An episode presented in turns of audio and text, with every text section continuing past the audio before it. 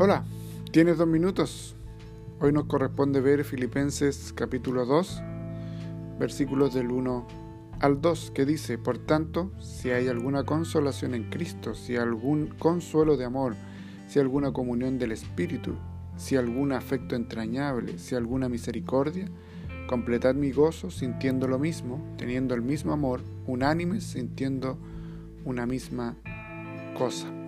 El tema de hoy un lugar de gracia, entre paréntesis, espero. La señora parada en la puerta de mi casa no estaba muy contenta conmigo. Yo le había pedido hacer un trabajo, pero era algo que ella quería que yo hiciera. Un mes antes había ofrecido como voluntaria para traer refrescos a un estudio bíblico esa misma tarde. Pero allí estaba, y me estaba diciendo que algo había ocurrido y que ya no sería capaz de asistir esa noche. Normalmente yo hubiera dicho está bien, gracias por avisarme, pero ese día había estado lleno de inconvenientes y yo estaba de mal humor.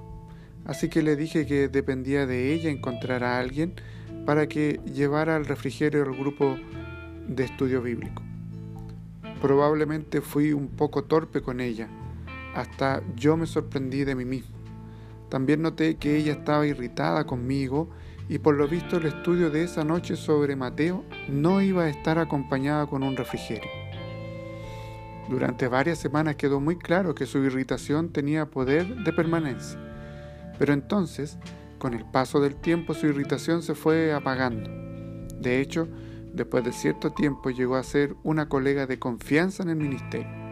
Quizás parezca una cosa insignificante, pero su deseo de dejar a un lado su irritación fue una señal maravillosa que la iglesia de Dios puede ser un lugar de reconciliación. Oremos. Gracias Señor Jesús por personas llenas de gracia. Pensamos en ti y eso nos llama a también ser llenos de gracia. Te lo pedimos en el nombre de Jesús. Amén.